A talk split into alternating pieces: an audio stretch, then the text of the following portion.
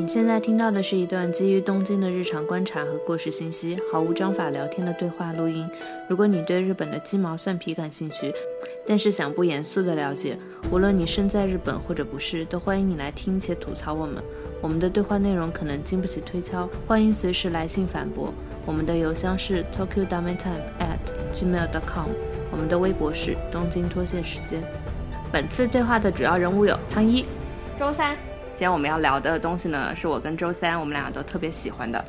就日本著名的动画导演新海诚他的一部动画的长片，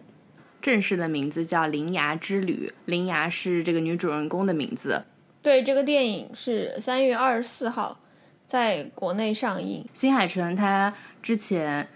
的另外一部作品《你的名字》句号在国内上映的时候呢。呃，在国内的票房也很高，所以我觉得国内的朋友们应该都看过他的作品了。感觉大家只要稍微关注这种日本的电影之类的，或者日本这种动画的，多多少少呢，其实都会提到新海诚。这次《铃芽之旅》的一个大概的主题嘛，就我们简单的说一下它的主题，就我们也不用太剧透太多，因为它其实是一个非常复杂的故事。哎，你来介绍吧。少女铃芽以和。另外一个以关门为使命的闭门师草太，他们两个为了关闭日本的各种灾难之门展开的冒险旅程，这是他官方的一个介绍。然后的，他官方的标语是“门的另一边存在着一切的世界”。嗯，然后这个闭门师，就你可以把它简单的理解为一种比较通灵的职业，嗯，可以这么看。所以这里面其实是有一点那种比较神神怪怪的这样的一个因素。你觉得他这次这个故事的主题，就你当初看的时候你感觉怎么样？当初看的时候感觉我绝对不要去电影院看这个电影。后来是我安利你去看的吧？对，我去看了两次。我当时好像是因为他跟那个叫什么拉多因普斯合作，然后做那个歌嘛。然后其实因为他提前在日本大概。还没有上之前，他就已经在 Spotify 上面试出了音源，然后我听到了之后，我觉得这次的音乐还挺不错的，所以我很想到电影院去感受一下整体它跟这个电影配合起来的氛围。然后去了之后呢，就被这个故事给打动到了，然后这个音乐确实很好，所以回来我就在跟所有的人讲，一定要去看这个故事啊，一定要去那种什么 IMAX 的那种厅。我去看了两次。最后一次呢，是我在一个下班的时间，在公司附近的电影院看的。我去看的时候已经是晚上十一点半，所以然后我买电影票的时候，那个时候已经要快要下档了。我买票的时候没有一个人，所以呢，我就想，嗯，既然我一个人霸占这个电影院，那我就穿着睡衣去。我还带了个毯子，我还带了一个面膜，实现了在电影院敷面膜的这么一个人生清单。可以，然后我在看的时候就，我就躺在几乎是躺在那个两个椅子中间，然后我就觉得这画面真的好美，而且新海诚我觉得他很厉害的一点就是他能捕捉到一些日常我们都能看到的这个世界的花花草草，它最美的一面，就好像。有一些比较神迹的那种瞬间，都能在他的电影里面得到了体现。而且，因为他是毕竟是动画做出来的嘛，就不像是如果一个导演拍到光落在花上面，你会觉得哦，他拍到了。但新海诚他用动画做出来，你会觉得他怎么会想到做这一点？然后觉得，嗯，这真的很好。我给我感觉，他整个电影其实还蛮绿的。这个绿可能也跟他想表现的主题会有关，就我们可以等一下之后再说，因为他选的地方就是有一点废土的感觉，所以他会画那么多绿的草。就这次不是还有一个坊间有一个评价，大家觉得这个这次的这个主题很像一个公路片嘛？公路片就是说它是展开了一段公路旅行。如果是公路片的话，人都会在这个里面，他可能他的故事会让他完成他的一个人生的发展。对，公路也是非常打动我的一个点。简单来说，就是这个女主人公林芽，她本来是住在九州，九州是日本的最西南边儿。她开始关门之旅了之后呢，她就一路往东边走，最后到了东京，最后呢又往东北走。但是其实你说到就是公路片这一点的时候。给我感感觉最深的，其实不是它的这个景点的挪移，我是抱着一种，那它肯定会有很多关于这个片子怎么圣地巡礼的这样的一个攻略出来的。我就我去查了一下，就是跟它相关的资料，然后我发现了一个很意外的东西。这次的这个片子当中，它有粉非常多的地点，但它这个地点是，你只要生活在日本，站在日本人的角度，每一个这种地域或者家乡，你都能找到这个电影当中的景色。然后，如果按照以前圣地巡礼的那种思路的话，它肯定是这个草原是哪个地方哪一块草草原，然后。哪个地方的哪一块公路，就 A U 嘛，他就给这个片子做了一个介绍。那这样的一个公路，不仅在东京的哪一个地方有，然后在神户的哪个地方也有这种家乡的共性。不知道这个是不是他故意这么去选择的？呃，《铃芽之旅》它的海报是一个废墟的广场，广场的中间的池子有一个门。在 A U 的网站上呢，它就罗列出来这样的类似的废墟景点。嗯，有北海道的石山绿地，然后有和歌山县的有之岛等等，然后他就列了一些类似的场景。我觉得这个点也是特别的神奇，他就不是把这个地方它具体是哪个具象的风景说出来，而是它把它抽象化了。嗯，意思就是跟你说的会差不太多吧？就是嗯。反圣地巡礼的一种圣地巡礼，所以我就还蛮好奇的，因为这个其实是就不管他有没有这个意图，他画出来的东西能在这么多现实的场景当中找到一种共性，就很多人他看了可能会有这样的一个共鸣。这可能跟那新海诚他最开始最开始的一个创作灵感有一点关系。他最开始是在日本的各地看到呃绿地在减少。然后各种地方都变得废墟，然后变得很寂静，所以想唤起一些大家的记忆，可能是对风景的记忆。所以我觉得他可能是把对风景的记忆的这一部分，刚好就用在了他画面的这些场景的设置中。而且我看到他在采访里也讲，就是说他之前开始想要创作这个电影，也是因为他好像对这种各个地区的这种什么废墟啊，就是类似的嘛。像你刚刚说他会画画很多那种废土。嗯然后他也说，他其实就是创作的气息，气创作的契机也跟他看到很多各地有那种废墟开始，然后他开始构思整个故事嘛。嗯，然后如果说到他的公路的部分的话，我对他这个电影里面还有一个特别。就是打动我心的一个点，就是呃，里面有一个男二号，男二号他在电影后期有一段开着女主人公和她的姨妈在公路上开车的很长的一段场景，然后他会在这个车上播放很多昭和时期的音乐，然后那些昭和时期的音乐也非常好听，而且我觉得选的很对。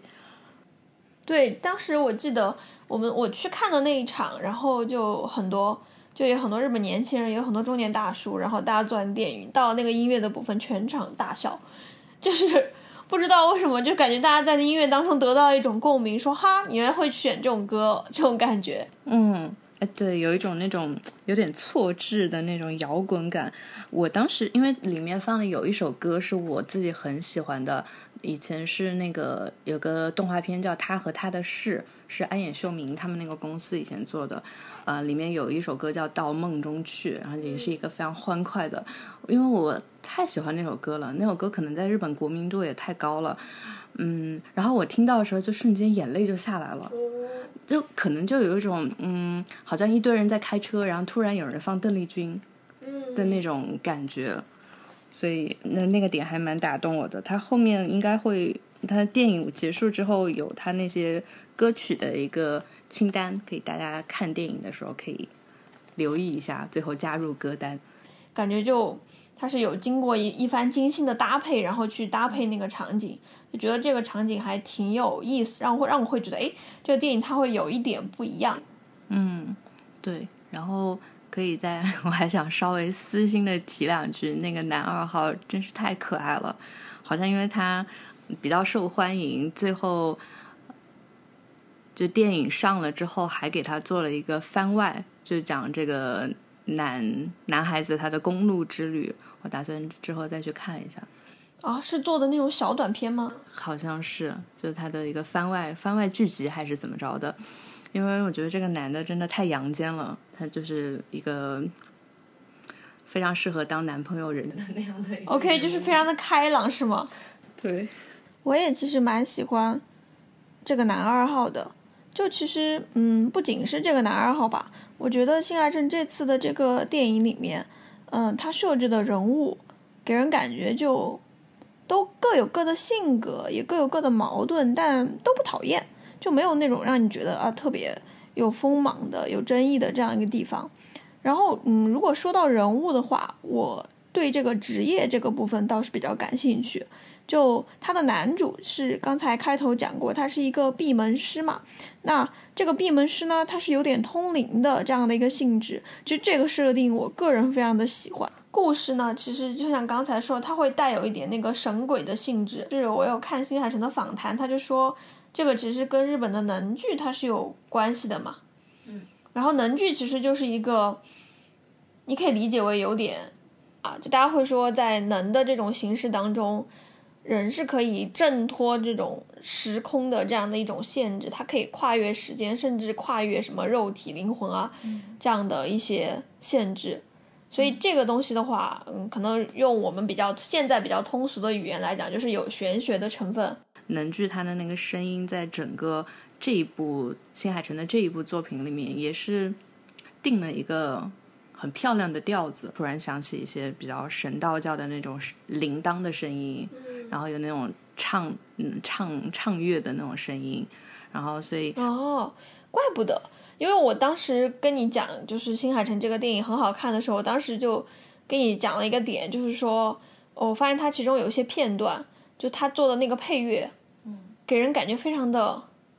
又神圣又宏大，会有这种感觉。对，你说的会不会有一个片段是东京要地震的时候？啊，是在往上。对对对，然后那个是我去查了，因为他是镇内一真做的，镇内一真之前就是给那个《攻壳机动队》做那个配乐的。我们又有看那个镇内一真他对这个东西做的解释，他就说他其实去做这个《铃芽之旅》的配乐的时候，他接到这个邀请，他自己其实也蛮惊讶的，因为感觉好像就是由一开始他对新海诚的这种印象，然后后来他看了整个电影之后。他觉得也是要往这个非现实的方向去制作这种音乐，所以我觉得可能这个这一点也影响了，就是现在听到的这样的一个效果。嗯嗯嗯，他的那个访谈里面还有一个比较神奇的点，就是就比如说像这一部《铃芽之旅》跟《攻壳机动队》，它给我的那种很神圣的感觉还是不太一样的，因为《攻壳机动队》它里面就是非常传统的音乐跟。科幻做的一个强结合，但是《铃芽之旅》它没有那么那么传统的这一种感觉。然后我看真的一真呢，他就说他没有用这个传统的乐器和太鼓来表现他的这种和的感觉，而是他用了一些别的别的像笙啊之类的乐器去来传达这样的。一个感觉，所以我觉得他还是在镇内一真在这个电影里面也有尝试一些比较特别的表现。对，我觉得，嗯，他用到比如说像笙这样的一些乐器，它本来其实就是比较，嗯，可以表现宏大音乐的嘛。那其实讲到音乐，离不开它，还是离不开它的主题。嗯，他这次的这样的一个主题本身也不是什么特别细小的故事，它是跟一个。呃，我们避不开的东西绑强绑定的就是灾害主题。这个电影它本身不是一个孤立的创作的概念，嗯，大家都会提到说它是所谓的新海诚的那个整个作品当中灾害三部曲的一部分，嗯嗯，就其实你得把它跟之前已经上映的另外两部连在一起看，一部是那个《天气之子》，然后还有一部是就很大家都知道你的名字。但总的来讲的话，可能很多人看过你的名字，但他没有看过《天气之子》。然后呢，也也有人说呢，因为我在《铃芽之旅》上映之前，我就看到有人评价说，哦，这个是第三部，所以就前面那个《天气之子》感觉不咋地，所以就感觉这第三部可能也会不咋地，会有这样的一些评价传出来。但现在这一部已经出来了之后，你把他们三个连起来看，我觉得能看到非常有意思的东西。最开始没看之前，我觉得这肯定是在骗人。然后我觉得这肯定是在掐烂钱，因为我觉得灾害是一个挺难，其实日本挺多人在做，但是挺难做的题材。就比如说像像原子温啊，像村上龙啊，他们都有做过灾害，就很多人都做过，但是真有的人就是票房不好，有的人就是在掐烂钱，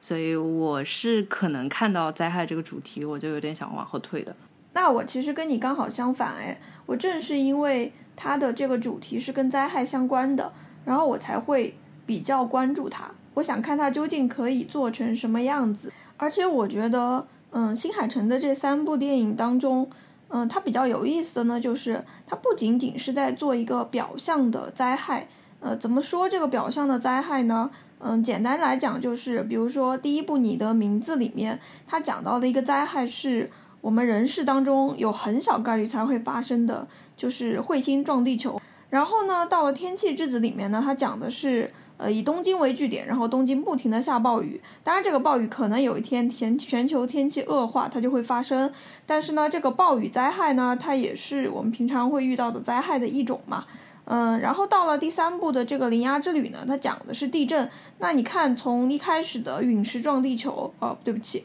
从一开始的彗星撞地球到暴雨，然后到地震，呃，嗯，这三个都是从。表面上来看，他就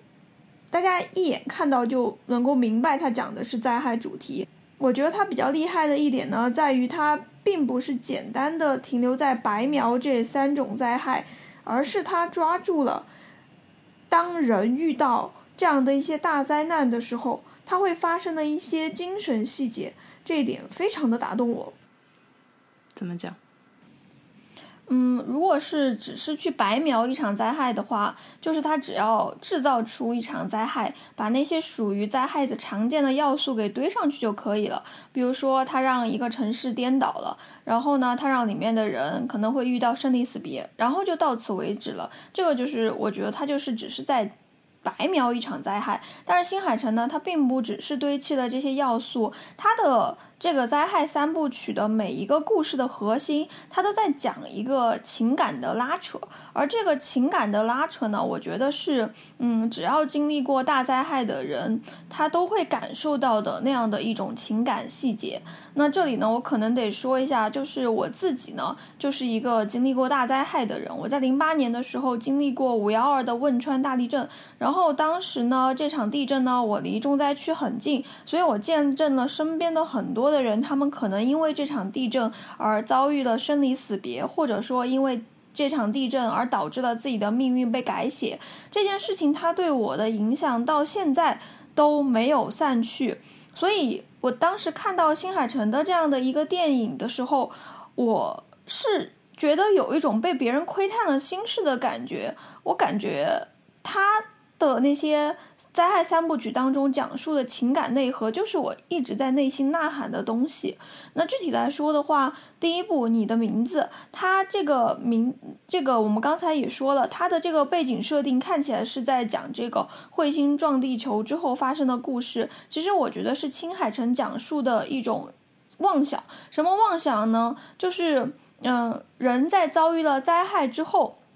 有没有可能？嗯，有可能从这样的一个命运当中，把这个本来要被这些灾害带走的人给救下来。那新海诚他用整个电影给了答案，就是说，呃，我们是可以的，只要我们能够跨越时空，挣脱时空的束缚，那我们就能把那些人从命运当中救下来。那其实这个他的回应呢，在我看来呢，我觉得其实是有点打脸的，因为你知道，在现实当中。嗯，就算存在平行时空这种事情发生的概率可能是百分之零点零零零一，大多数时候我们要面对的现实是我们是凡人，我们没有这样超越时空的方式。遇到灾害之后，你只能去接受灾害，面对无常，你没有办法去接受别的这样的一个东西。那第二部的话，这个天气之子，天气之子呢，我觉得他是在第一部的这个妄想上往前走了一步，就是他不去跟你探讨说我们有没有什么比较荒诞的去嗯解救这样的一个遇到灾难当中的命运当中的人了，我来告诉你就是有办法的，那你就是可以解救他的。但是你要解救他的话是有条件的哦，你可以去解救那个有可能会被灾难带走的人，但如果你要解救他的话，你得放弃掉更多人的这样的一个生命。那同样呢，我们通过这个电影呢，我们也知道啊，这种事情在现实当中的实现可能性呢，可能极低。然后到第三部《铃芽之旅》的时候呢，他已经完全挣脱了前两部的去探讨有没有可能把这种人从命运当中解救下来的这样的一种妄想。他是直接告诉你说，那灾难来灾难来临的时候呢，命运发生了，它就是发生了，你只能背负着这个命运往前走。我们得去解决后面的事情。我也我也是看完这个第三部的时候，回头想前两部，想法跟你还挺像的。我觉得他。第一步就比较像是他一定想要挽回这个事情，第二步呢，他就是会觉得我为了你，我放弃别的东西都可以，这些都是一个比较假设的。到第三步，他就是一个比较疗愈自我。刚好我 前几天在看哔哩哔哩什么精选视频的时候，然后就不小心刷到。嗯，刷到一个什么家里的家里的猫去世还是怎么样的，他就在说一个悲伤的五个阶段，从开始的否认到愤怒，到讨债，到沮丧，到接受。嗯，觉得他有一点有点符合这个五个阶段它的框架类型，但是并不是说他按照这个框架做出了一个比较完美的作品，只是突然感觉有一点点契合。然后我看第三部的时候。嗯，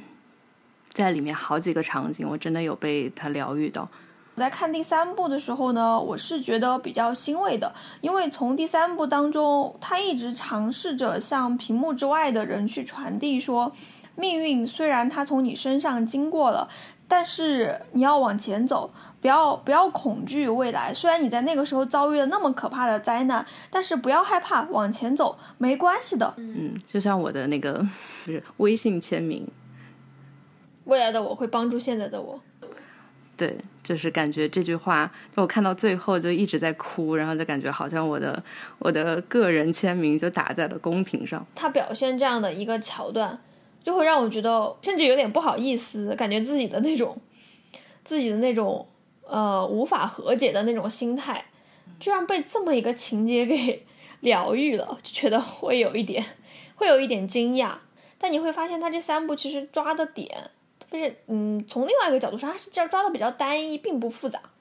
然后又又比较小。我在想，这是不是也是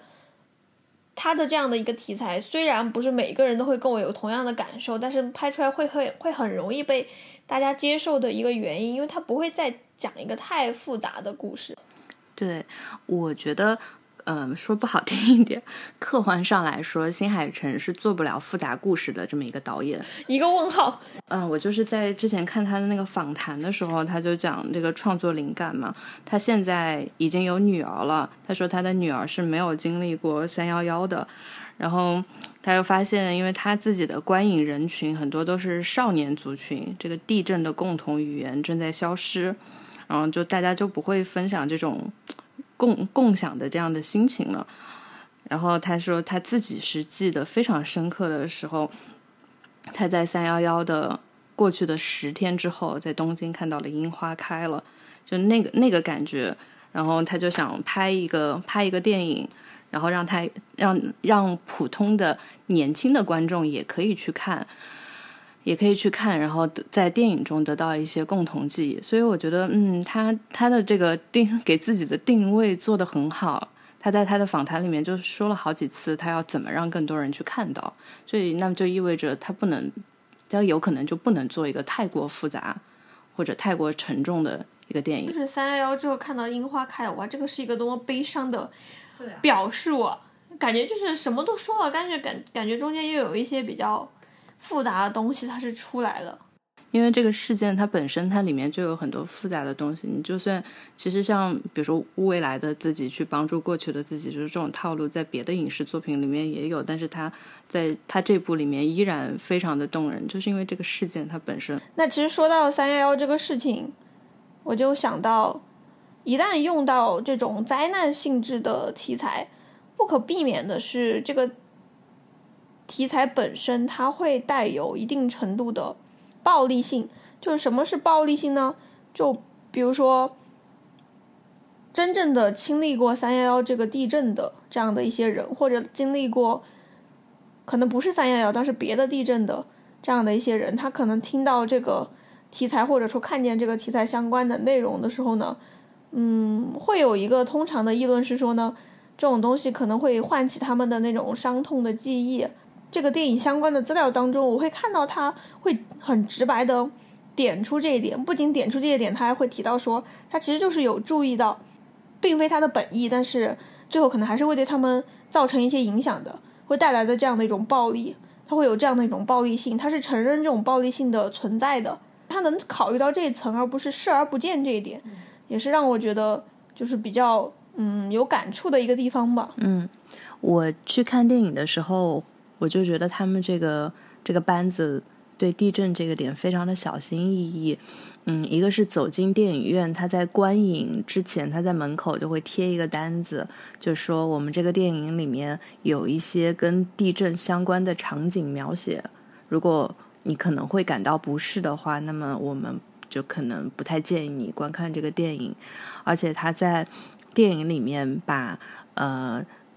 电影里面出现的手机提地震提示音给改掉了，因为所有的日本人可能都会对手机提示音就本身就比较敏感，就可能想跑了。那如果你再是经历过地震的话，听到这个提示音会感觉到可能会感觉到不舒服。他们都在电影中有考虑到。其实你提到他们对这种灾害题材的小心翼翼，我觉得不仅仅是在电影相关的设置上面。我觉得去把握谈论灾难的这个度其实是蛮难的，就你要把一场灾难谈论得非常大、非常沉重，其实是很容易的。但是新海诚采取的并不是一个呃以重大的角度去讲述一场灾难，而是他又切了一个人性的视角，又不让这个人性视角最大化的显得伤人，或者说显得不合时宜。所以他这个寸其实是把握的很妙的。然后呢，我其实，在看这个电影的时候，我还想到了我以前一直在疑惑的一个问题，就是我一直在想，嗯，是不是在把握这个灾难的度上面，只有那些灾难的直接受害者，他们才会，呃，天生就比较恰当的会去谈论一些灾难呢？换句话说，当你不是这个灾难的直接受害者的时候，是不是你无论从任何角度切，都会显得比较的？奇怪，或者说尴尬，甚至不合时宜。然后往这个上面延伸出来，还有一个问题就是，呃，如果我不是一场灾难的直接受害者，呃，我是不是应该谨慎的避免去谈论，嗯，那样的一一场灾难？然后甚至就是，呃，我要更多的把这样的一个话语权，然后让给这个去。其他人去记录这场灾难呢？我以前是有这样的一个困惑的，我而且我也不知道怎么做才做才好。但是我觉得从新海诚的这个嗯动画当中，我看到一个答案，就是他只是诚实的记录下来了他看到的东西，他进行了纯粹的记录，他没有去做更多的修饰。但是这样的没有去做什么，反而让他记录的视角。显得动人了，这个是我获取到很重要的一个东西。嗯，你刚刚说到新海诚，这个就让我想到野田洋次郎，嗯，Lad Wimps 他们，呃，也在三幺幺之后，嗯，会每一年定时会写一首歌，然后跟地震相关的。到今年的话，就写到了第十二首，然后把它出了一个合集。然后野田洋次郎呢，他就在那个。出版的时候写了一封，算是写了一封信。他在信里面就讲他做了十年以上这个事情了，他自己也非常的疑惑，他做这个事情到底是为了什么，就是有什么意义？他可能自己也会想，那我是不是在消费这个事？但他想来想去，就觉得虽然我现在想不出来这件事情它到底意义有多深，但是我觉得我必须要做这件事情。然后顺便一说，他那首《阿姨太姨》真的非常的、非常的打动人。他两年之前，二零二一年的时候，他出过一个合集，那张专辑的名字叫“二加零加二加一加三加一加一”。对，等于十年十首歌。那张专辑的最后一首歌叫《I Die》，就是说想见到，想见你。这首歌它其实就整个歌词就是在讲很想见到一个人，然后很想再听到这个人的声音。他在这个歌词里面，我觉得如果平常人写的话，大家就会写啊想念你，想念你，想念你，就这样子。但是野田洋次郎他就会说啊，就好想就好想跟你吵架哦，就是好想对你生气哦，然后好想再看，就是好想再看你笑一次哦。然后他甚至会说，就觉得说我我会向上天去祈祷，如果我能够遇见你，但是我会发现呢，我好像没有这样的机会了，因为在第一次遇到你的时候，我已经用光了我到现在能用的这种所有的运气。哇，就是那种已经要哭了，就写的很好。然后你看这首歌，你可能如果不看背景，你可能会觉得它是一首恋情曲子，但其实它是，他说他是在三幺幺的时候，他他想到了很多人就是那种无法再见面的这样的一个经历，然后他写成了这样的一首歌。然后这首歌当时就是发行的时候，还就是有做这样的一些相关的这种影像发出来。对，嗯，对。这首歌里面最打动我的词是，他说已经过去这么多年了，我现在活得也挺好的，然后就交代了一下自己的日常，然后说，就是你虽然你已经不在我身边了，但我也活得很好，可是这依然不能推翻我想见你的这个心，我依然还是很想见你，我依然找不出不想让你在我身边的任何一个理由。嗯，啊，天呐，就真的非常的。非常的打动人。然后你刚刚说完这个，我还有想到另外一个例子。我也是因为在这一次准备这个课题的时候，突然想起来，嗯，我在读书的时候特别好的一个日本朋友，他做的他做的本科的毕业创作是一个很大很大的三米乘两米的画面，他在上面画画。有一点像一个行为艺术，他就拿着一支笔画一个一本线，就是没有间断过的线。他整足足画了六个还是八个小时，他就不停的在画。然后呢，我当时就问他，他这个作品是表现什么？他就跟我讲了，他的家乡是在岩手县那个地方，在三幺幺的时候，他小时候经常去玩的一个坡道，那个地方。有海啸，然后他就在描绘的时候描绘出了海啸的水在不停的在打那个岸边的树的这样一个场景。然后我当时那个时候真的什么都不懂，然后我的确是有在想，因为，他为什么要创作，一定要创作一个地震题材？我没有没有说的这么直白，但是我就问他为什么要创作这个题材，他就说虽然他没有。虽然他不是一个当时直接在那里受灾的人，可是他觉得他的身体让他必须要画这个东西，他必须要花这个时间把它画出来。然后他最后在画他的过程中得到了一种，可以说是得到了一种抚慰吧。哇，我觉得如果如果我有机会见到就是你那个朋友，我还蛮想跟他聊一下他这个事情的，他就让我想到了我自己的一些东西。以及就是，其实刚才为什么我一直会在想，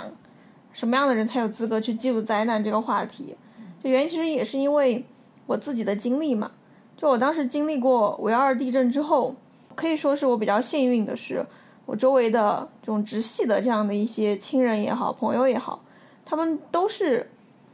从这场地震当中，就算有遇到非常可怕的这样的一些情境，但大家都幸运的留下来了。活在了这个世界上，但这件事情其实当年发生这些事情之后，它并不让我轻松，因为我会觉得我从这件事情当中有了一种逃生感，从时间的缝隙当中我逃了下来。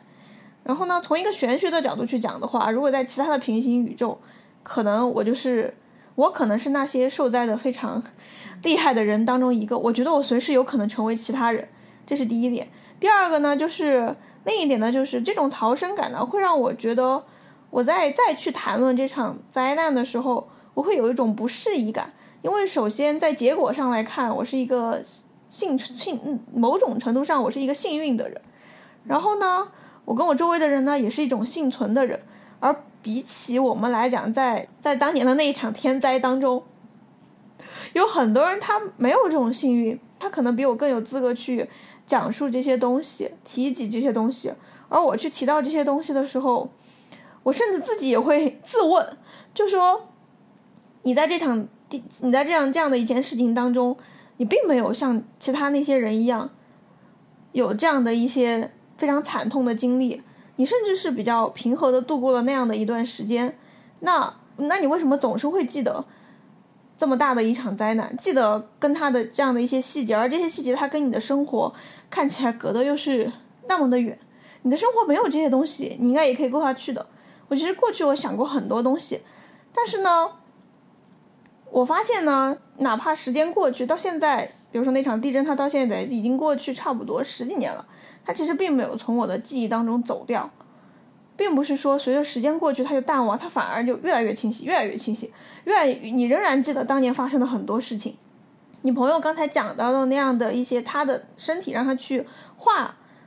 家乡的这样的一条路，这件事情，我也是有这样的一个感受的。因为我的可能我的家乡当中有一部分，它受灾也是非常严重的，它毁坏了很多山脉，毁坏了很多河流，毁坏了很多建筑，那些都是我可能我童年记忆当中的一部分。但他们在那场地震之后，他们就消亡了。而这种消亡，它我感觉它就跟人的离开一样，它也带走了我生命当中的一部分。还有就是如何怎么去。平衡自己记住的这些东西，直到我看到就是新海诚他的这样的一个动画。当然，除了新海诚之外，其实等一下就可以说一下，因为我来日本也很很久了嘛，所以在这边除了新海诚之外，我感觉这个日本社会当中，他们很很多的方方面面，就是他们也经历了很多灾难，但他们各种人对这种灾难的这样的一个态度都没有出现一种局促，他们是一个非常自得的这样的一个。角度，这种自得就是说，不管我站在这个事件的哪个位置，我可能是亲历者，我可能是非亲历者，我可能离他很远，但是呢，他会给你就是一种怎么说呢？他们总会就是找到自己合适的角度，然后去记住，甚至是记录这样的一件事情。这种东西，这种价值观会有一点影响我。其实，我觉得你说的很好，因为不是所有的讨论它都是一种消费。因为它记住本身就有它非常多的意义。你说的时候，我突然想到，因为你提到了，你提到了你家乡有很多的建筑还有风景受灾嘛，我就想到之前有一个啊很打动我的作品，是有一个叫野诱惑的画家，他画的一系列空想的断壁残垣的建筑。嗯，他为什么会画这个建筑呢？是在三幺幺之后，嗯。当时是朝日新闻就邀请他，就画一些可能比较抚慰人心一点点的内容。那他最后就画了两年。我当时看到抚慰人心的内容，就本来以为会画一些什么很多人在拥抱呀，或者可爱的小猫小狗啊，但他没有，他画了一些断壁残垣。然后那些所有的建筑，你你也看不出它到底是哪里的建筑，就感觉可能是啊，这个可能像远古的。罗马的斗兽场的某一个部分，然后这个可能又像一个未来的建筑的某一个部分，但是它们都是残缺的感觉，不是特别完成的。那里面所有的画都透露着一种比较忧伤的感觉，就特别吸引我。然后他画的那种被夺走了，而且还是这些无名的这些建筑，他用这种他他说他的。他说他想做的是用这样的无名的、有点残缺的建筑来完成一种共同记忆，然后大家可以记住这些当时的风景。我觉得是一个非常温柔的视角，很特别。然后就让我想到另外一个，就是另外一个比较特别的视角，也算是一个作品吧，也是讲三幺幺的。然后是在前年的时候吧，然后我们俩一起去看过那个展览，在呃茨城县那边的那个水户美术馆，然后那个美术馆做了一个三幺幺的十周年灾后纪念展，这么一个主题。然后其实那个展我不是特意去看的，我们当时就是想去看机器星做的那个水浒馆嘛，所以转过去转了一圈。然后就发现他在展展那个展，所以进去之前对他的预设是，呃，应该会有很多很沉重，然后呢比较常见的这样的一些内容。没想到进去了之后，那个展它从展览开始到展览末尾，它一直在讲在三幺幺当中非典型的普通人的故事。就他讲的既不是一上来就先给你讲一个啊，在这个当年的这个地震当中，这个人受灾非常严重，然后他是怎么样在这个里面嗯过渡到十年，然后到了现在，嗯，他是当年是怎么样经历了现在的这样一件事情？他没有做这样的一个作品，甚至好像我记得在当时的作品当中没有这么激烈的内容。它里面的每个作品都是我可能经历过这样的一个三幺幺的这样的一个地震。但我是这个当地震当中一个可能家庭有一点损失，家嗯房子有一点损失的普通人，然后在这十年之间我做了什么？然后呢，我可能当年三幺的时候我甚至还没有出生，但是我呃三幺幺之后呢，我的家乡就在三三幺幺发生的相近的这样的一个领地域，然后这些地方呢，它给我留下的记忆呢，让我有非常深的这样的一个感触。所以我去做了相关的这个内容，所以当时我看了之后，我对这个展印象非常深刻的就是他选取的这种普通人的视角，就不仅是非常细小的去给你讲了，呃，关于这么大的一场，呃，人无法控制的这样的一个灾难，它给人带来的这个影响这个主题，并且。人是能够共情的，因为他从普通人的角度去讲，我是怎么感受这个灾难的时候，就会切到非常多的细节。比如说，那里面有人他就会说：“哦，我花了很多年我才站起来，然后呢，我从之后呢，我打算一直决定就这样子站着，就是活下去。”这种东西感觉就是一个只能是在亲身经历过这个的人，他讲出来的这种平时的句子。但这种平时的句子反而是最震撼的，但震撼又又这种震撼当中呢，又带着那种温柔，所以我觉得它跟你刚才讲的那个共性呢，就是你刚刚讲的那个画家的作品呢，感觉它是有一种非常奇特的共性，就它让我们看到的关于这场灾难的记录呢，它都不是那种非常宏大的视角，它就是非常。其也就是让你有点想不到，但是它好像又是存在即合理的这种事。就是。说起来是有一点点偏我们大家会以为的最中心的那个视角，但这样反而感觉抚慰了更多的人。然后我听你说的时候，我就有想起我因为要聊这一期，我就重新去看了一下村上春树的《神的孩子全跳舞》。他里面找的也是普通人的故事，而且他在写他写那个书是六个短篇小说，他在写的时候，他刻意去选了没有受灾的人，然后这些他里面也没有也没有完全完全没有直接的地震描写，然后他就写这些没有受灾的人，那地震还是给他们带来了很大的震撼，也伤害了他们，然后这个地震就。可能就变成了他们的人生的转折点，地震，嗯，就因为大地一下就裂了，建筑一下就倒了，生命一下就没了，然后这种幻灭感跟空虚感就开始就萦绕在主人公心里，然后慢慢呢，他们就对抗，就在这个空虚之中生出了一些憎恨呀、疑惑呀，然后到抗争啊，然后到他最后一篇的时候，突然爱就慢慢。出现了，然后爱就让他们一步一步走向了超越。我在看这个，我在看这个短篇小说集的时候，就看到最后真的松了一口气，就从最开始的那种压抑，慢慢一步一步的，一步一步的起来了。然后我自己虽然也没有经历过它里面描写的那么。那么多的地震，然后可能跟他们的主人公也没有太多的一样的一样的故事，但是我感觉他写的东西照射到，也照射到我自己的另外的一些事情上，然后让我感受到了疗愈。哦，我觉得就是我感觉听下来，还有刚才我们聊下来，就我有一个突然想到的点，就是我觉得吧，日本人他们对承认还有接受。这件事情，他们真的很会做这件事情。你这个点非常好，或者再进一步讲，他们对承认这种，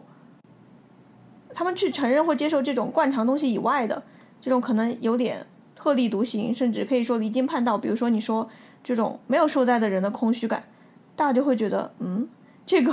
是不是有点偏？或者说，我们刚才讲的那种普通人，他明明在这个灾害当中，他可能没有那些遭受过生命损失的人更加的严重，但他们把他们拎出来高亮。然后还有包括刚才讲到那个画家，还有再包括我们这次的这个大主题，向海城他在这个整个的作品当中呈现的这样的一些内容，就这些东西，它可能是有点偏离我们习以为常的那种关于灾害、关于伤痛的表述，但他们非常善于把这种非日常展现伤痛的方法给全部都。怎么说呢？非常自如坦然的把它给呈现出来，并且并不添油加醋的去描写它，这种东西就会让我们感到一种震撼。我突然想到，那你说的这种非日常，它其实也是某一种程度的日常。我我能我能我能 get 你的说法，就是它其实是我们生活的一部分，只是我们会忽略它，很容易忽略它，甚至它是很多时候它是因为显得不够光辉。或者是显得不够丰碑，对对对，可能会有这样的一些感觉，所以我们甚至不一定会愿意去谈论它，因为我们会觉得那可能还有一些比它更重要需要谈论的事情。但我感觉看我们刚才聊的这些东西，它给到的就是一种，我们就要谈论它，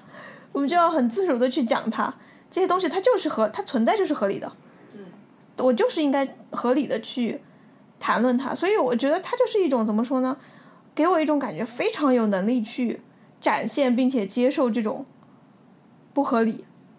这种自如、自如的让人让人悲伤。对，那种悲伤不是一种，不是一种，嗯，非常惨烈的悲伤，只是说会有一种震撼或者说感动吧，甚至会有一点感动。所以我刚才用了“温柔”这个词去形容我听到他的一个感受，所以是疗愈吧。这这才是疗愈吧，这才是疗愈吧。用一个跟别的常见的叙事不一样的一个非常平庸的视角，真的非常好。对，然后正好前段时间正好在跟朋友说，但我说的不是这件事儿，我就说呢，我一直觉得呢，就是日语日日本的这个社会也好，还有就是日语这种语言也好，它非常适合去讲一些非常小、非常。琐碎，非常被那些相对来说比较大、比较震撼的东西之外的那样的一些卡在中间，又是比较小，但是有一定存在的东西。他非日本人呢，他也很擅长从这种日本的这样的一些创作者吧，他非常也擅长从这种微小啊，还有就是比较嗯稍微非日常的这样一些视角去记录这些东西，包括对灾难也是这样子。这个是。我感受到非常深的一点，然后还有一点呢，就是我就会觉得呢，他们在写这些东西、创作这些东西的时候，你不都会有一个前提嘛？就你为什么会关注这些东西？他会给我一个感觉，就感觉他们人人的那种命运共同体的那种感觉非常的强烈。就比如说拿三幺幺这件事情来讲，我们刚才讲的就是画家也好，村上春树也好，甚至是呃，比如说包括这次的电影的整个主创团队也好。他们可能不一定都是一定在三幺幺当天地震最严重的地方，大家一起去经受这场灾难，但他们就是可能在那个时间经历过或者听说过这场灾难，然后他们的创作就会以此为起点，然后去发散，他会把那个东西当成自己人生当中的一个触发创作的契机，并且不愿意把它给放下，然后这种共同体的感觉就会让就会让就会让我觉得说。他好像就是只要生活在一个时代，他们就共有这样的一种这种创作的契机，甚至是共有这样的一种情感。这一点也是让我比较比较又有点好奇又有点疑惑的地方。你让我突然想到，我在以前会读一些跟日本美学，还有就就是日本的最开始的神话历史相关的书的时候，他们总会想。他们总会讲日本，它是一个没有什么物资，然后在海中间的一个可怜的岛国，然后这个地方呢还频发各种各样的频发各种各样的灾害，所以这里的人他必须就是像共同体一样的去生活。你每一个呃，你共同在一起的那个集体非常重要，但是每一个人同又同等的重要。然后呢，另外一部分就是它衍生出来一些日本的比较不完满的美学，就这种残缺的东西里面就会出现一些美学。嗯，我以前在读的时候，我会觉得这个东西非常的说得通，因为日本它的确是这样的风土人情。可是，我就经常会看到很多的很多的。小文章里面过度强调这一点的时候，也让我觉得还是会打一个问号。我但我还没有自己也没有特别想通。包括《铃芽之旅》的很多资料嘛，我也会看到一些大家在讨论他们的时候，前提就是说，哦，日本这个地方呢，它就是一个天生会经常去谈论这种灾害这样的一个话题的这样的一个社会，或者是他们对这种话题的接受度非常的高。然后甚至有一些比较搞笑的描述，说，呃，感觉他们基因当中可能都刻着这样的一个，就是在这种灾害当中受到恐惧的这样的一个血液，所以他们一直会去谈论。我不太认同，就是大家觉得他们他是一个，他们天生就喜欢谈这样的一个东西，因为你把很多东西一旦把它归结到天生，就好像它是一个不需要去搭建，由天选择，天给你选择这样的命运，你就应该一直意识到。我更觉得，就是他们去谈论灾，擅长去谈论灾害的话题这件事情呢，它是一种这个社会他去做了很多事情之后带出来的一种结果。这个社会当中有相当多这样的一些材料，地质困扰只是一个原因，还有很多别的这样的一些东西，让他们对这个事情非常的警惕。嗯，我就刚刚在你家。翻到那个什么灾害赈灾后的社会学，然后就发现那个书在前面都是就是在吵各种各样的问题，然后我又想起我之前看像阪神地震之后，也是各种各样的很尖锐的问题，就很多人在吵，然后吵着吵着吵着，慢慢有了一些方向。我当时买那本书的时候，我其实是想看他们在关于三幺幺这件事情上有什么研究方向，我是想看这个。就没想打开那本书，它前面就讲说，啊，三幺幺当天就是整个社会的对应也好，还有包括之后出的核电站事故啊之类，呃，整个事件的还原究竟应该是什么样的？哪些部分，呃，这个他没有做的，就是他们觉得这个部分并没有做得很好，并且在那个书里面就直言说这个部分这个地方做得好，那地方做得不好，然后说学界还能再做什么呢？就这样这样的一本讨论。说到学校的话，我就想到，就是我我为什么会这么。觉得他们是一个结果呢？就其实我当时刚刚来日本的时候，就是我有机会在学校里就上到一门课，它其实就是讲灾害研究的。然后这门课呢，课让我非常的震撼，有两点。第一点呢，就是可能都以为这个嗯灾害它是就是只有这种地质的这个方向，它那个课它完全就不会给你讲太多关于这个地质的，因为那个是自然科学的事情。然后他用了大概一年左右的时间，就一直在讲。说，那我们从社会层面上可以做什么？那这种社会的层面上，它就会包括，呃，非常具体的怎么用我就是社会科学当中的各个学科，比如说社会学这个学科，然后还有就是像什么传播学呀这样的一些学科，用他们的这些理论去实际帮助，嗯，这个地区的人怎么去避难啊，或者是说怎么在这个当中他去做一些这种预防的这种措施。结果那个课一上来，他第一第一句话他就跟你说，他就说这个灾害呢不可能预测成功的，不可能这世界上没有可以预测成功的灾害。然后给你感觉呢，他做这个后面所做的所有事情呢，都是建立在一个早就知道这件事情不可能成功。我们接下来还要做什么呢？我们接下来要做的是在不可能成功的这个前提之下，尽可能的挽回一些人的生命。其实是一个有点向死而生的这样的一个学科，然后我才知道说，就他对日本的全社会来讲的话，他都没有把这个知识给嗯束之高阁，他是一直不仅在不停的做这样的一个相关的研究，又在用一个非常人性化的方法，嗯，给到这个全社会的人。然后还有一个点呢，就是我当时在这个课上就，我们当时那个课上会讲到一些呃实际地震的例子嘛，然后大家可能比如说在平常的就是一些嗯信息当中，大家就会讲，现在大家也会谈论说，呃，日本是不是三十年之内这么久没有发生大地震，所以有可能从今往后三十年之内它会发生大地震，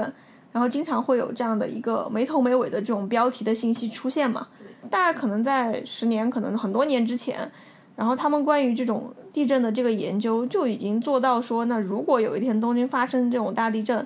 那发生大地震之后，一周、一个月、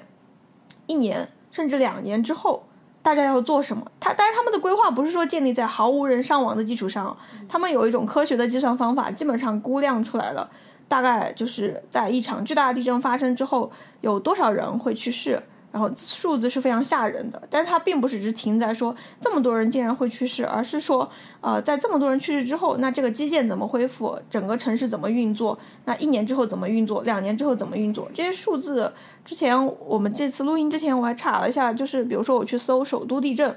搜首都直下地震嘛，说东京那个湾下面就有一个震源嘛。然后说那个就是一个直下地震，然后还有一个地震是南海在那个海海海部那边嘛。然后这个地震它究竟会导致多少人的伤伤亡？这个是你只要在谷歌上一搜，它就你在搜索引擎上一搜，它是完全公开的数字。反正是给我印象非常深刻的一件，我就觉得在这样的一个信息下每天生活，你不谈论灾难反而是一件有点不可能的事情。同样也是你在这种信息下生活，你不太可能说。只是关注到啊，有一天会发生灾难，你可能就会去想更多的，可能就会有我们刚才所说的那样的一个，大家会觉得，我发现他们非常善于去谈论灾难话题。我突然想到那个《东京防灾手册》，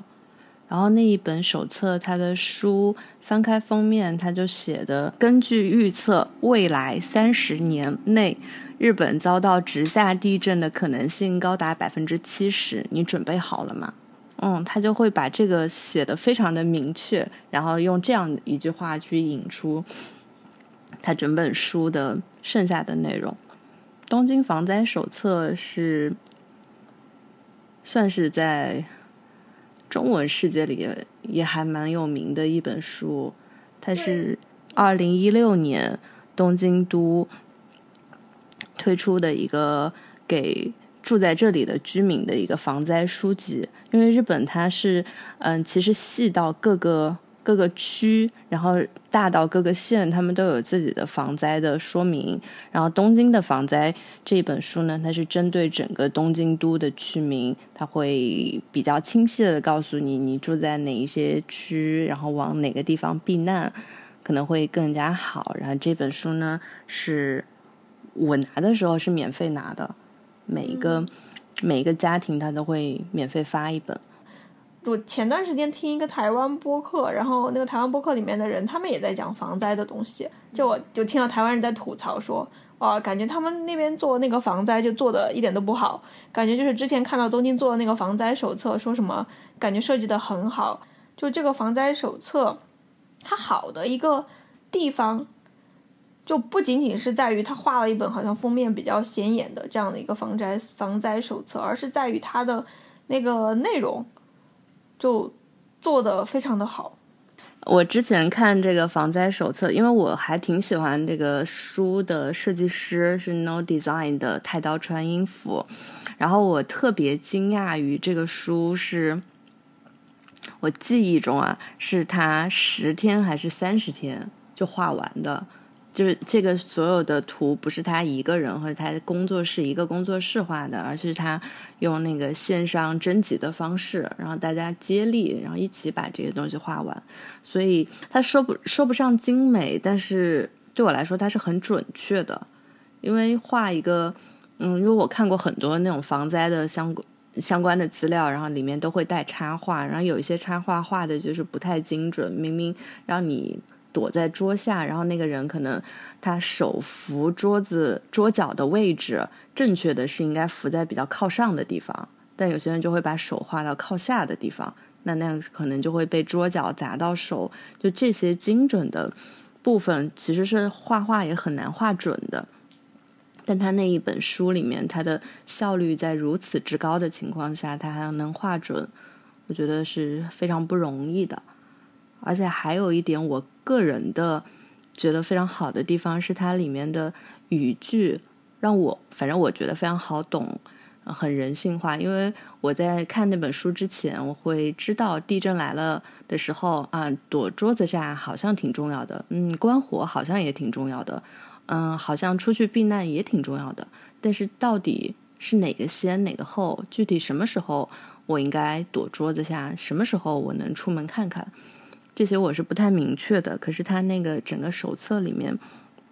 写的非常的清楚，就在地震来的时候，你就先躲桌子下，到什么时候你可以出去看看，他就会写的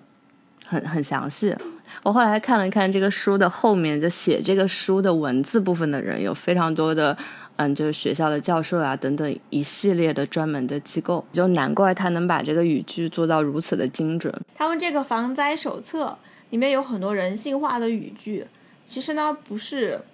一个偶然性的一个结果，就它是精心被设计过的，然后这个精度它可以精确到。在这个手册的第一页，它要写什么？然后这个哪些语句它需要使用形容词？哪些语句它是要使用这样的一个祈使句？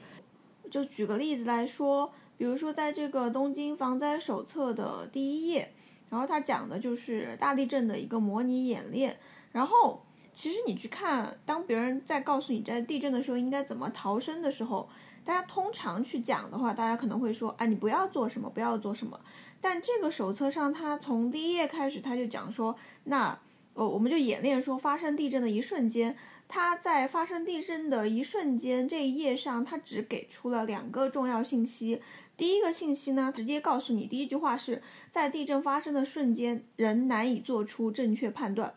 然后就开始做了一些。补充说明，他说啊，这个这句话呢，之所以会这么讲呢，是因为一些经历过大地震的人说，他们总觉得地震这个瞬间发生的摇晃，有点像飞机掉下来了，也有些时候像这个火山爆发，人们往往会身体僵硬。然后呢，在这种情况下的话，就要想象采取什么样的行动，这件事情非常的重要。然后在这一点之后呢，他给的第二个要点是保住自己的性命是第一位的。这个时候他。在这个补充说明里面，他就有讲说，那在地震的时候肯定会有这种碎片会倒掉，然后呢，在这个里面的话，紧急情况它会让人觉得非常的危急，所以在这种时候，呃，一定要把自己的这个保护自己的生命和家人的安全放在第一位，让人要自救。其实，在了解了日本他们在社会科学方面做的灾害的研究之后呢，再来看这样的一个手册，呃，其实就会发现。呃，他们在这里之所以会选用这样的语句，并不是出于他们的随心所欲，跟他们的一些研究成果是紧密相关的。嗯，就像刚才讲到的，其实灾害呢，它在嗯社会科学的层面，比如说传播学在灾害上的一个体现呢，其中一个领域就是去做这样的一个叫做紧急状态下，怎么把这样的一个正确的知识传递给。嗯，因为这种紧急状态而被打乱了行动秩序的人，那在这样的一个传播研究当中呢，嗯，日本在灾害研究的脉络当中，他就会经常去提说，那你去传达这样的一些知识给这样的一些人的时候呢，就要考虑到人呢，他其实是有脆弱性的，所以去撰写这种信息的时候，重点不是说我把这个信息讲出来。呃，这件事情就完结了，而是要在考虑到它的脆弱性的基础之上，再去传播这个信息。比如说刚才讲的这个地震的信息，如果只是把这个信息给讲出来，那他去叫你去避难的时候，他只要告诉你说这里要发生八级地震，然后请你躲在这个桌子下，呃，请你躲在桌子下面去保护自己。这个事情就就这个这样的说法，其实就叫做我把这个信息传递出来，它就完结了。那。考虑到人的脆弱性是什么呢？就是像刚才东京防灾手手册它这个第一页所做那样，它它会站在它会站在一个呃，真正是面对这个大灾难的时候，人的那个状态之下去考虑。那人在这种状态下，他可能没有什么时间去想，哦，我现在要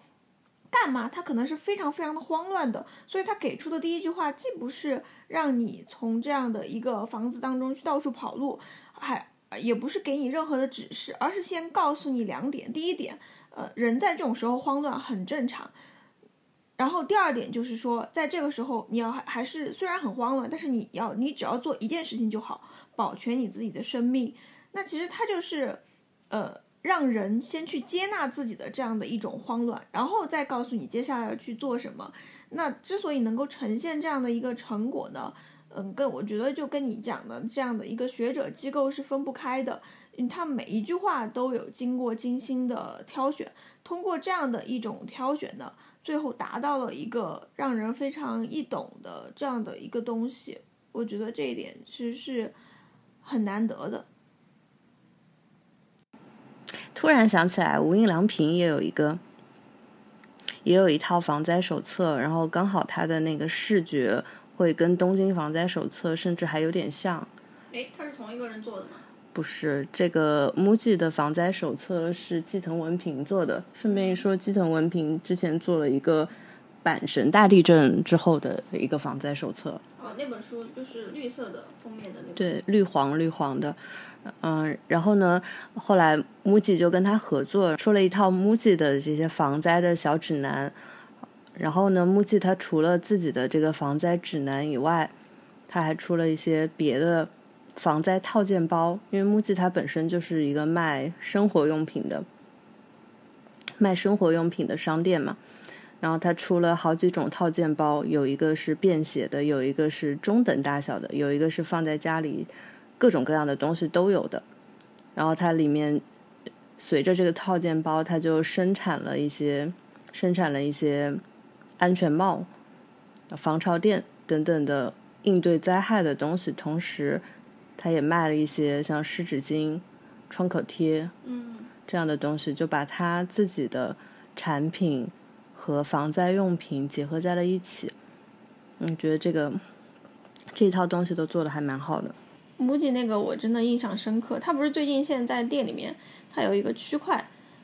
他就会专门讲防灾的这个东西。但我觉得那个那个区块当时让我觉得很有趣的就是，你去的时候，它明明是一个卖东西的，但它有点像一个劝告性质的，就是告诉你说，这个未来可能会大地震哦，一定要做好保护自己生命的措施。就它有点模糊的那种，什么公共的那种劝告。跟商家卖东西之间的界限，感觉他这一套做的，他其实，在店里他也有，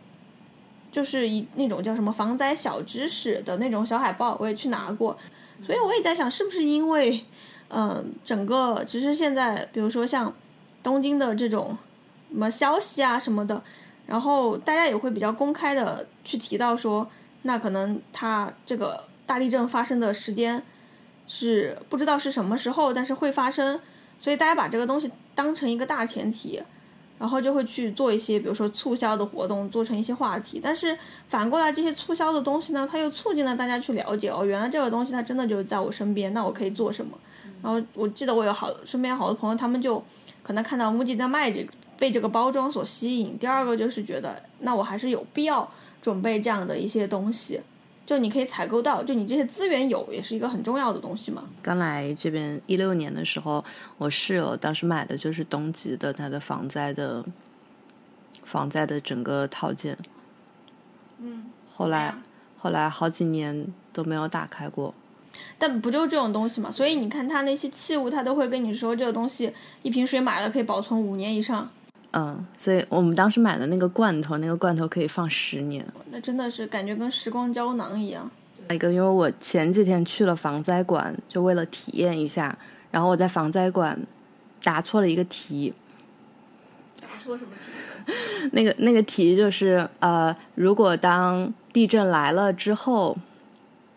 地震来了之后，你现在正在做饭。然后你右手两步的位置是你的 gas，你的你的火，然后左手两步的位置是你你家的桌子。那么请问这个时候你是躲在桌子下还是去关火？然后我害怕火灾，我选了火，然后我就答错了，周围的外国人都答对了，对不起。好的，因为然后我就发现原来那个这也是住房的一个部分，就是日本的 gas 非常的聪明，他们就是有较强的自我管理意识，嗯，会让自己不要着火。好像它是检测到那种震动，它就会停，好像那个是有一个标准的。还有比如说像什么电力什么的，它在就是那种它会设定什么一个异常的标准，然后到异常标准的时候，它会自动断电、断电断气。就是我刚才说到，像他们讲灾害研究的时候，他们会做那种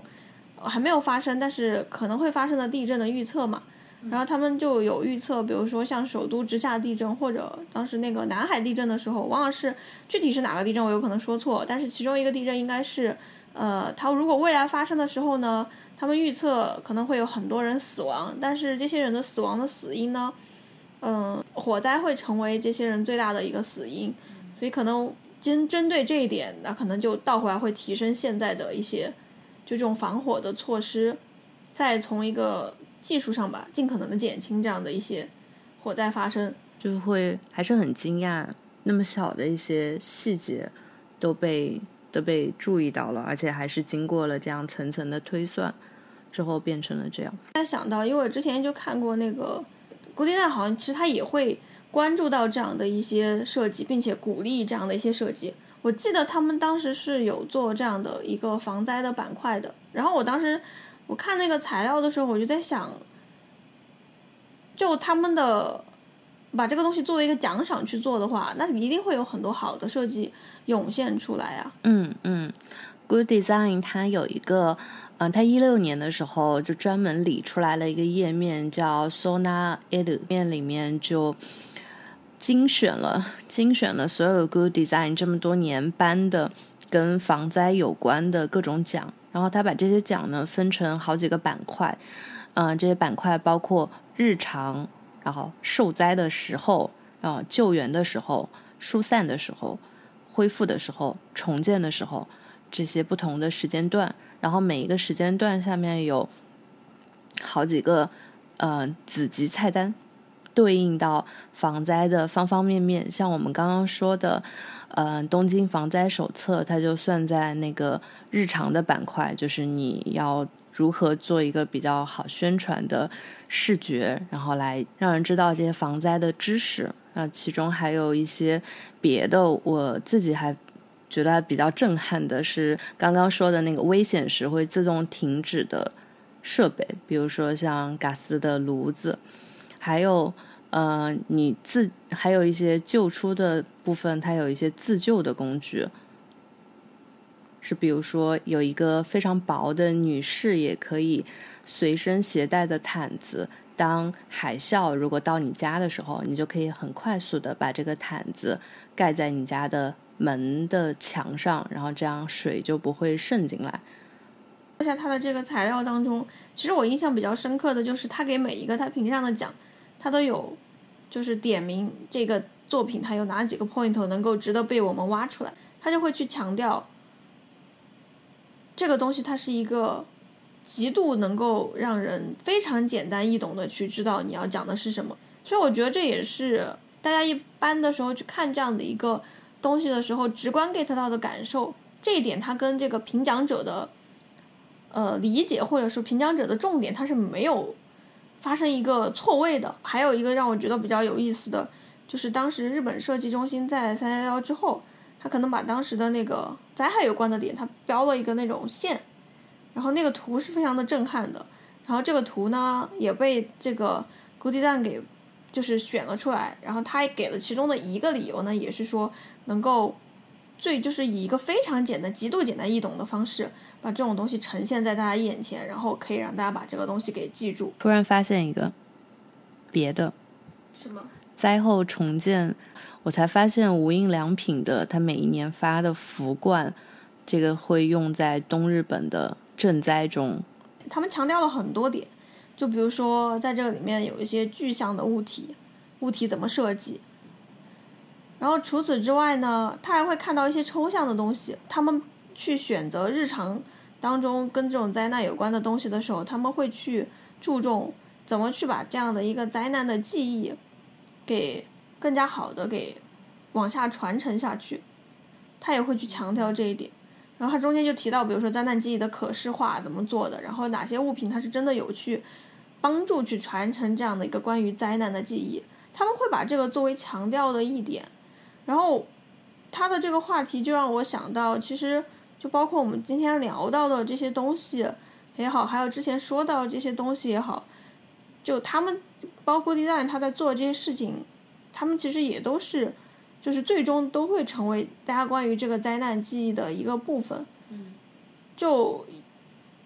怎么说呢？灾难的发生它是瞬时的，它是在那个瞬间发生了之后，然后它就过去了。但是其实灾难发生瞬时之后的那些东西，它其实也是这场灾难的一个部分。然后如果从某种意义上来讲，我刚刚就在想，就是如果每年每年每时每刻都有人在不停的谈论。他不一定是谈论这场灾难，但他就在谈论一些跟他有关的东西。这个东西可能包括未来大家要做什么，这个时候要做什么，或者是我仅仅谈论在这个当中他做到什么东西，呃，谈论了这个设计，诶，他做是这个内容，它是有关系的。那这个东西它就会一直一直一直一直的存续下去。可能灾难它只是一瞬间就过去了，但是关关于灾难的这样的一些内容，它就一直存在。然后这样的一个记忆，它可能就会。就是给到一些呃可能没有经历过这个灾难的人，给到他们这样的一些机会，去思索、去发现啊，甚至不仅仅是为了去未来的人能够更好的去面对，如果在面对相同的情景，他们要做什么？还有一个，也就是对当年经历过这场灾难的人，他是一个就是永恒的一个保存吧。就是刚才我看到这个的时候，我觉得就还是刚才在我们其实聊到过那一点，我就觉得日本人他们。日本人他们对这种微小的这样的一些部分，比如说我保存是否保存这个记忆，他们会很坦然的把它拎出来，把它认为是就算是抽象的，但它也是很重要的一部分。所以，我我现在到现在，如果让我再想起刚才在中段我提到那个问题，就是说是呃，比如说像新海诚他们这样的位置的人，他去创作这个东西，嗯，某种程度上。他是不是暴力？是不是消费？是不是，嗯，他并不是这个位置，但他要去做这个位置上的人的事情呢？我觉得不能站在这样的一个角度去看，就可能他做一些事情确实会带来一些影响，但是比起这个影响来说，它可能带来的更多的是，比如说它保留了这样的一个记忆，它达到就像金海诚一样，他可能达到了他。关于这样的一个灾难的目的，他最先开始想让他女儿知道这件事情，然后他通过这个动画，他就能让啊他女儿也分得关于这件事情的一个记忆，所以我觉得这个事情是一个，嗯，反正会给我很多思考的一件事情吧。嗯，他在之前就今年年初的时候一个采访中，他就说他这个电影呢，嗯。他意识到不可能是人人都认可的，然后甚至他自己也没有办法断言这个电影是成功的。但是呢，他的他的一个期许是希望这个电影能给社会带来一些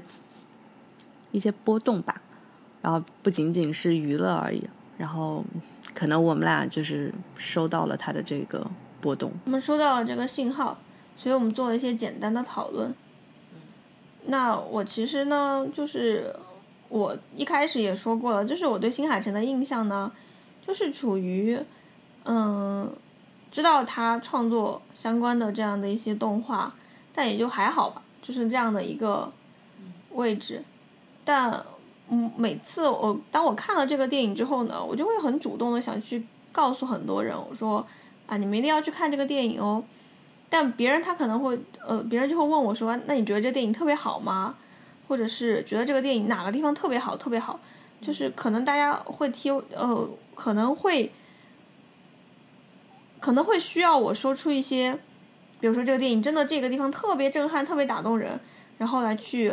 安利它，才能够安利它。但我其实今天就在想，就是我其实，在任何时候别人问到我这个问题的时候，我都不会去直接去回答，因为我觉得，嗯，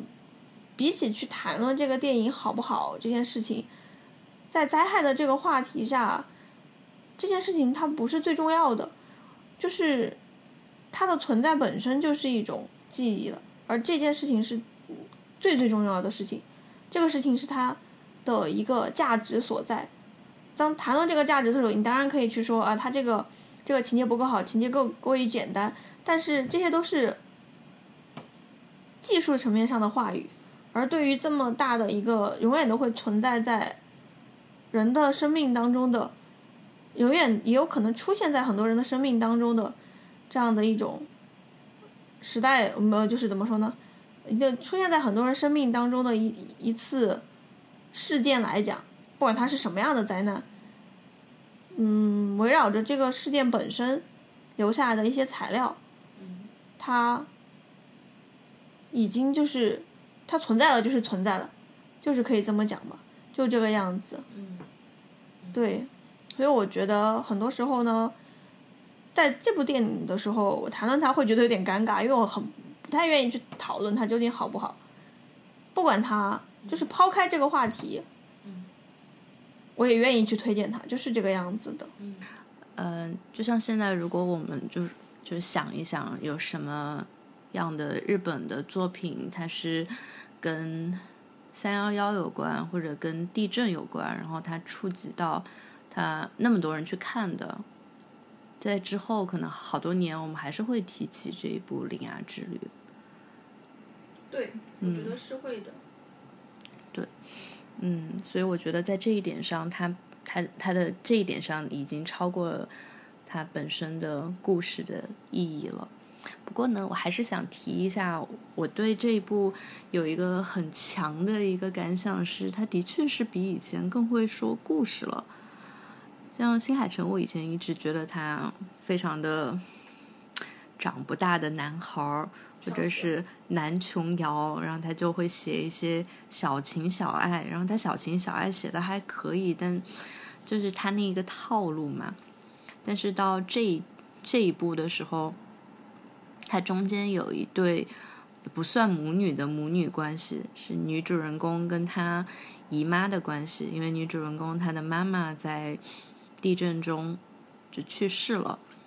然后呢，我本来以为就按照正常的，我看了那么多稍微简单一点的日本动画片，然后我以为这一对母女关系他们会非常的亲近，他们就相依为命啊，度过了。十年，非常的非常的好的一对一对母女，但是没有，他们的关系充满了褶皱，充满了间隙，充满了隔阂。到最后，那他们就很多很多时候。这个故事一开始，这个女主人公就以一种离家出走的姿态，然后开启了她的公路之旅。然后到后半程是她这个姨妈把她追回来了，还发生了一些争吵。然后我就觉得这一对关系太真实了。我像我之前有看过看过一些心理学的资料，就类似于有一对夫妇，他们的小孩如果丧丧生的话，其实。按数据上来讲，是这对夫妇他们的心中会有一些不可修复的创伤，他们有可能就是没有办法在一起生活的。所以我觉得这个东西就是很真实的，回到他们这一对这一对侄侄侄女跟姨母的关系上，这些非常真实的尴尬，特别的打动我。这段真实的尴尬特别打动我。然后这这一点让我觉得新海诚他的文本的能力和他观察的能力是有了进步，是他真的在写一些受灾之后的真实的人，而不是用一种非常动画式的动画式就常见的动画式的视角去美化一些东西了。我很喜欢那个就是这个侄女的这个情节，但我喜欢那个情节。我是出于一种震撼，因为我并不是说，因为啊，他正好讲到主人公面对了这种尴尬，所以我就觉得哇，这个尴尬，他是特别值得拿出来说的。我是觉得他选择这个尴尬的场景，在这样的一个电影当中，让我觉得有一点奇特，因为像这种，嗯，就是经历过，就是经历过这种大灾难的这种创伤的，然后又得以幸存的人，他跟一个嗯，可能试图去抚慰他的创伤的人之间的这样的一个矛盾，其实，在现实生活当中，很多就是经历过这种灾难的人，他可能也会遇到类似的这样的一个场景。这种灾灾难是经历过这样的一些人，他会是很有可能是大概率会遇到的。当然，每个人他都有每个人的处理方式了。但我会觉得说，这样的一种横亘在大家生活当中越不去越不过去的这样的一个障壁。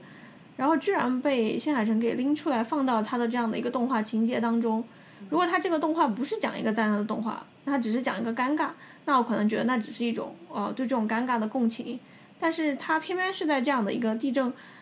题材相关的作品当中，他提到了这种大家对于这样的一个看不见的创伤的这样的一种不安、愤怒，甚至是一种坦然的不和谐。他把这样的一个东西给呈现出来。我在电影院看到那个情节的时候，我就觉得哇，太妙了！就是借由这个情节，反而自己哎，我我可能也经历过类似的事情，然后就会觉得哎，好像又又得到了一个答案。就是他的那个答案当中，他好像不是说他告诉你怎么去解这样的一个尴尬的局面，他只是用这种情节告诉你说，这种情节是很正常的。首先有这种有这样的一个情绪，有这样的一个冲突，它是人性他可能都会遇到的一点。那他在电影当中给出的答案，其实不是说大家一定要吵到说生死不复相见，而是呢，你可以以一种带着创伤生活下去的这样的一个形式，去过下去，仅仅只是把它过下去而已。所以我觉得这个点呢，也是我记忆非常深的一点。然后我觉得你刚才说的那个他在文本上的进步。就可能跟我想到的一个东西有点像，但我不是从文本上去看他的。就我会觉得呢，比如说你的名字，它是一部大流行作品，就很多人大家都看到它。那其实对于很多就是这种大流行的作品来说，呃，对于创作者来讲，他可能一下子出了一个巨大流行的一个作品，他在之后他可能不会再去打磨，或者是他。疏于打磨，懒得打磨，或者仅仅只是维持平均水平，这样子也是一个很正常的事情。每个人怎么做，他都是自己的选择。但是感觉就是这次《铃芽之旅》当中，不论是音乐创作也好，还是他整个的文本的这个创作也好，他都没有停留在说我仅仅只是做出来一个呃，仅仅只仅仅只是停留，而是说呢，他在继续去探讨说怎么样一个更好的方式去讲一个题材。所以我觉得这个这件事情本身就挺打动我的，就看到一个，尤其是疫情这两年，大家都挺萎靡的嘛。但你看到一个人还在持续的创作，然后他这个东西创作出来的东西，他还是能够打动你的。在这种程度上呢，我觉得这种赤诚其实还蛮感人的，就是这样子。我就想到我们之前有刷一下豆瓣，然后我看到一个豆瓣影评，印象颇深。然后他的影评是。啊，看新海诚这个三部看下来，觉得他真的很想做好灾难题材，那 就觉得哎，真的忍俊不禁。然后为了他这种想做好灾难题材的这份心，都要多给他加零点五星。啊好啊好的，马儿反正推荐大家去看，马儿反正推荐大家去看。嗯，对对啊，然后再说回姨妈的部分，我不知道你是直直接放还是把它剪进去，就突然想到一句，嗯。就是无论是我们在说这个新海诚也好，还是在我们刚刚说的别的例子也好，他的那种关注点，感觉他就是关注到了每一个人，然后让我想到，就是你真的如果要去关注一个个体的时候，有可能第一步你就去承认他的这种想法，他的这种处境是很正常的，有可能大家都会遇到的。不要试图去纠正他。对，然后而不是试图给他一个模板，然后让他觉得，你看他做的这个做的也挺好的，你也可以。有可能并不是这样说话，而是嗯，先让他现在的状态得到了一个肯定。所以我也觉得，我在这部电影中得到了一种肯定，然后甚至找到了一些自己的位置。我觉得一个。就像我们之前聊冰口那那期得出来的结论，就是比起说，因为我们不是创作这个电影的人，我现在越来越觉得，就是我不是创作某一个东西的人，然后如果我看到一个东西，首先抛开我对它的评价，如果我能从它当中获得一点什么东西，我觉得这个作品对我来讲它就是有价值的。我觉得这种东西它就是有价值的，它能在，而且如果一个作品不不仅仅是给我，也在给我周围的人，我们不一定是一样的人，但是他在持续的给很多不一样的人，他都能给他们输出能量。我觉得这就是他本身的一个价值所在。所以，对，这就是我们今天讨论它的一个意义。聊到深夜两点，就这样吧。次录到深夜三点，这次后半录到深夜两点，中间还聊哭了。（括弧虽然是因为一些现象），就此结束。